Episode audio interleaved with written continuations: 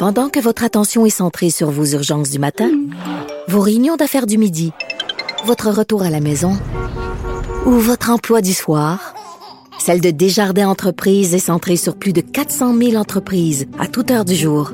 Grâce à notre connaissance des secteurs d'activité et à notre accompagnement spécialisé, nous aidons les entrepreneurs à relever chaque défi pour qu'ils puissent rester centrés sur ce qui compte, le développement de leur entreprise. Celle qui était en Chine au début. Et donc, ça complique énormément euh, les recherches des scientifiques Alors, dans Emmanuel, cette course je vous pour un arrête. vaccin parce qu'ils doivent développer quelque chose de nouveau toujours. Oui, je vous arrête. On s'en va sur point de presse. Docteur Mylène Drouin. Monsieur le Premier ministre, à vous la parole. Oui, bonjour tout le monde. Donc, je veux saluer, bien sûr, euh, la ministre de la Santé, euh, le directeur de la santé publique pour l'ensemble du Québec et la docteur euh, Drouin, responsable santé publique à Montréal. Je veux aussi saluer la ministre de la Métropole, Chantal Rouleau, puis dire que c'est elle qui est responsable là, de s'assurer qu'on donne tous euh, les services, parce qu'évidemment, il y a beaucoup de ministères qui sont euh, impliqués. Donc, euh, je lui ai demandé de coordonner tous les services nécessaires pour aider euh, en particulier les municipalités de la CMM à passer au travers cette crise. Avant euh, le bilan du jour, je veux revenir sur toute la question concernant euh, les masques. Bon, vous l'avez vu, euh, on le recommande fortement. Euh, je veux euh, être très clair euh, avec les Québécois, en particulier euh, dans la CMM, compte tenu euh, de l'ampleur euh, de la pandémie. Donc, je veux répéter, c'est très important, on recommande très fortement tous les gens qui utilisent le métro, l'autobus, le transport en commun dans la CMM de porter un masque. On veut aussi, puis je veux euh, être clair, on le sait, il y a des quartiers qui sont plus chauds. Euh, à Montréal, à Laval. C'est important, encore plus dans ces quartiers-là, que tout le monde porte un masque. Et euh, pour aider, et après discussion avec euh, la mairesse Valérie Plante, ça me fait plaisir d'annoncer qu'on va donner un million de masques à la mairesse euh, de Montréal, à la ville euh, de Montréal. Puis on va remettre 6 millions de dollars à l'ensemble des sociétés de transport de la CMM. Le but, c'est de distribuer les personnes qui, euh, pour toutes sortes de raisons, euh, sont pas capables euh, de se procurer un masque ou de se faire un masque. On va les rendre euh, disponibles. Ça va prendre quelques jours avant que les masques soient à l'entrée des portes de métro, d'autobus, mais au moins avec ce million de masques, puis avec l'argent qu'on va transférer aux municipalités pour aux sociétés de transport, on pense qu'on va être capable, là, dans les prochains jours, de donner gratuitement des masques à tous ceux qui n'ont pas de masque. Et puis, euh, je le répète, surtout dans le transport en commun, surtout dans les zones chaudes, c'est important de porter le masque. Bilan du jour, on a 50 nouveaux décès, donc un total de 3401. Euh, je veux offrir mes condoléances à toutes les familles, tous les proches euh, des euh, 50 victimes. On a 41 420 cas maintenant qui sont confirmés. C'est une augmentation de 796. C'est important, par contre, de rappeler que sur les 41 000 cas, il y en a au moins 11 000 qu'on a testés euh, négatifs puis qui sont guéris. On n'a pas testé tout le monde, donc il y en a au moins 11 000 qui sont guéris. Dans les hôpitaux, on avait 1822 personnes euh, hospitalisées, une diminution de 13. Dans les soins intensifs, on avait 191 personnes, c'est une augmentation de 1. Donc, c'est important euh, euh, de voir euh, les tendances, pas regarder seulement les chiffres sur une journée, mais on peut quand même voir qu'il y a des bonnes nouvelles. Bon, d'abord, euh, nombre de décès, quand j'ai vu 50 ce matin, évidemment, peut pas se baser seulement sur une journée, mais disons que ça fait longtemps qu'on n'a pas vu un nombre euh, moins élevé. Nombre de cas aussi, malgré euh, l'augmentation du nombre de tests, on est en bas de 700. Donc ça aussi, ça fait un certain temps qu'on n'avait pas vu ça, en bas de 700. Puis les hospitalisations, encore là, faut les regarder sur une tendance, mais on peut dire que euh, depuis un certain temps, il y a une tendance à la baisse. Donc c'est encourageant. Concernant les tests, euh, euh, on est en train euh, de tester systématiquement tous les employés des CHSLD, publics et privés, même les employés qui n'ont pas de symptômes. Et puis la docteure Drouin me disait ce matin qu'elle atteint ses objectifs, que 3000 tests dans la communauté. Donc, content de voir que ça avance bien à Montréal. Bravo, docteur Drouin. Je veux euh, bien sûr revenir euh, sur ma rencontre d'hier avec les euh, PDG des centres de soins et de services sociaux de la grande région de Montréal. un certain nombre de conclusions. D'abord, la première, puis bon, fallait s'y attendre, le grand défi qu'on a, c'est le personnel. C'est d'attirer plus de préposés, d'infirmières, de travailleurs dans le réseau de la santé, en particulier dans les euh, CHSLD. Donc, il y a plusieurs façons, évidemment, euh, d'attirer euh, des gens. il y a le salaire. Bon, vous avez vu, on a mis des primes qui sont temporaires. Puis, comme je l'ai souvent répété, on espère avoir une entente avec les syndicats pour que ces primes-là deviennent permanentes, que ça soit plus attrayant, par exemple, qu'une préposée commence, au lieu de commencer à 21 dollars, commence à 25 dollars de l'heure, ben, veut, veut pas, euh, c'est important. Mais c'est pas seulement une question de salaire. Parce que on est dans une situation où, étant donné qu'il manque d'employés, ben, les employés qui sont là en nombre moins grand, ben, travaillent très fort. Et euh, d'ailleurs, j'en profite encore pour les remercier. Mais faut que notre société valorise davantage ces personnes-là. J'ai comme un message, je me rappelle, à l'adolescence, euh, euh, puis je l'ai vu avec mes gars, euh, on ne sait pas qu'est-ce qu'on veut faire dans la vie.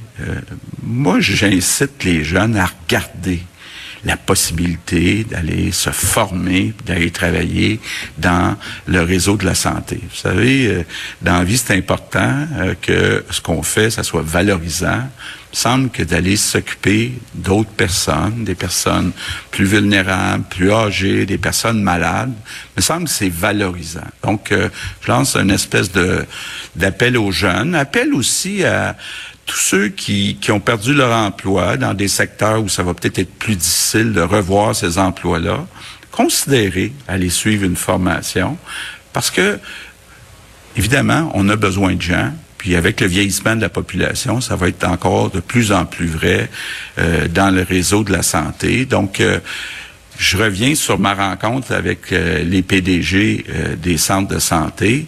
C'est sûr que, un, on manque depuis des années de personnel. Deux, on manque de personnel qualifié. Bon, vous l'avez vu, même pendant la crise, on a demandé aux gens de s'inscrire sur Je contribue, même s'ils n'ont pas de qualification. Donc, évidemment, quand il vient le temps euh, d'appliquer des procédures pour euh, minimiser les risques d'infecter les résidents, mais c'est plus difficile quand il y a des personnes qui n'ont pas toutes les qualifications. Donc, très, très important, si on veut changer les choses, d'avoir plus de personnes qualifiées dans euh, nos réseaux. Dans les problèmes qui ont été soulevés, parce que ce que je demandais au, au président euh, des euh, centres de santé, mais aussi de CHSLD, euh, qu'est-ce qui est arrivé, puis qu'est-ce qu'on doit changer euh, pour l'avenir? Actuellement, euh, il y a certains CHSLD qui n'ont pas vraiment de patron. pour toutes sortes de raisons, dans les dernières années, il y a eu des restrictions budgétaires, puis je veux pas critiquer ça. L'idée, c'est de dire, c'est important qu'il y ait un patron ou une patronne par établissement. Je peux pas imaginer, moi, qu'une personne soit responsable de plusieurs établissements. Là. Euh, c'est un esprit d'équipe, là, puis quand on veut s'assurer que les, directives soient suivies, c'est important qu'il y ait un patron ou une patronne. L'autre chose qui nous a été dit aussi, tout le personnel qui fait de la prévention des infections. Bon. Quand il n'y a pas de pandémie, là, puis qu'on est obligé euh, de mettre en place certaines restrictions budgétaires, c'est tentant de dire, ben, les personnes qui font de la prévention des infections, peut-être des postes, pas peut-être, il y a des postes qui ont été enlevés dans les dernières années, ben, on se rend compte que ces postes-là sont importants même si euh, peut-être qu'on voit que c'est moins utile quand il n'y a pas de pandémie, ben c'est important que ces postes-là soient remis en place. L'autre sujet qui a été discuté, puis qu'on avait déjà euh, parlé ici, c'est toute la question des CHSLD privés. C'est sûr qu'un PDG euh, de CIS ou de SUS, quand il y a un CHSLD public, ben ce sont ses employés, donc plus facile là, de, de, de, mettre en place des directives. Quand c'est géré par le privé, oui, on peut faire des inspections, oui, on peut demander de rendre des comptes, mais c'est moins facile. Donc, euh, je répète ce que j'ai déjà dit, là, on n'exclut pas dans la réforme qu'on prépare actuellement que tous les CHSLD puis les centres où il y a beaucoup de soins, où on a besoin de médecins, d'infirmières, de préposés aux bénéficiaires formés, que euh, ça devienne tout public. Euh, j'ai entendu plusieurs PDG dire hier soir, oui, ce sont des milieux de vie, mais ce sont aussi des milieux de soins, aussi importants que les hôpitaux.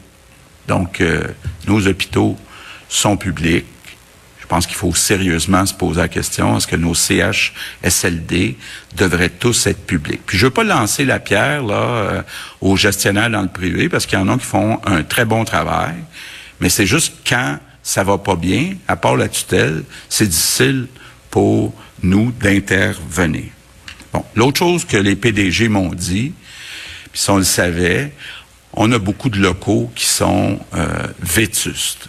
On a encore euh, des résidences où il y a deux résidents par chambre. C'est évidemment pas euh, souhaitable. C'est déjà prévu euh, dans nos maisons des aînés qui vont remplacer les CHSLD, qu'il y ait juste un résident par chambre, que les chambres soient euh, plus grandes. évidemment, on peut pas juste dire on va attendre que toutes les maisons des aînés remplacent les CHSLD. Il va y avoir un grand travail à faire de rénovation dans nos CHSLD actuels. Bon, vous avez vu hier le président du Conseil du Trésor qui a devancé euh, beaucoup de travaux dans les maisons des aînés, dans les CHSLD. Donc, dans les prochains mois, on va y travailler très fort. Puis moi, c'est un engagement que je prends. Moi, euh, j'en fais une responsabilité euh, personnelle. Je pense qu'il y a beaucoup de Québécois qui sont pas fiers, puis moi le premier, de ce qui est arrivé dans CHSLD. Donc, je veux m'assurer que dans les prochains mois, évidemment, on réussira pas en quelques mois à tout changer, incluant d'avoir des maisons des aînés pour tout le monde, puis d'avoir le personnel formé pour tout le monde, mais faut être capable de tendre vers ça le plus rapidement possible. Puis moi, j'en fais un, engagement euh, personnel. Je termine avec euh, mes remerciements du jour. Mes remerciements du jour sont pour les parents, les familles. C'est la journée internationale euh, des familles. Euh, je peux imaginer, je suis parent, je peux imaginer que d'avoir euh, des enfants à la maison sept jours par semaine pendant deux mois, on les aime beaucoup, nos enfants. mais ça peut être prenant et je me rappelle entre autres de, mes deux gars à, l'adolescence. Disons que euh, ils sont pas toujours dociles pour utiliser un mot qu'on a euh, utilisé dans les dernières euh, semaines. Donc, euh, bravo aux parents, puis merci pour votre patience. Puis je le sais qu'à Montréal, puis dans les écoles secondaires, il y a encore beaucoup de semaines devant nous avant qu'on puisse les voir retourner à la maison. Par contre, sans vouloir tourner l'affaire, le dans, le plaie, dans la plaie, beaucoup de parents, j'ai reçu beaucoup de courriels dans les régions du Québec, étaient très, très, très heureux euh, du retour à l'école de leur euh, enfant, qui s'est bien passé en passant. En terminant, ben, euh, je continue à répéter la même chose. Le virus euh, partira pas dans les prochains mois, même peut-être pas dans les prochaines années. Donc, faut s'habituer aux nouvelles consignes. faut s'habituer à porter un masque. faut s'habituer à toujours rester à deux mètres des autres personnes. faut s'habituer à se laver les mains avec du savon euh, régulièrement. Je sais que c'est pas facile, mais en même temps, moi, j'ai confiance que les Québécois sont capables de s'ajuster et puis de la gagner, cette bataille contre le virus. Je compte sur tous vous autres, les Québécois. Merci.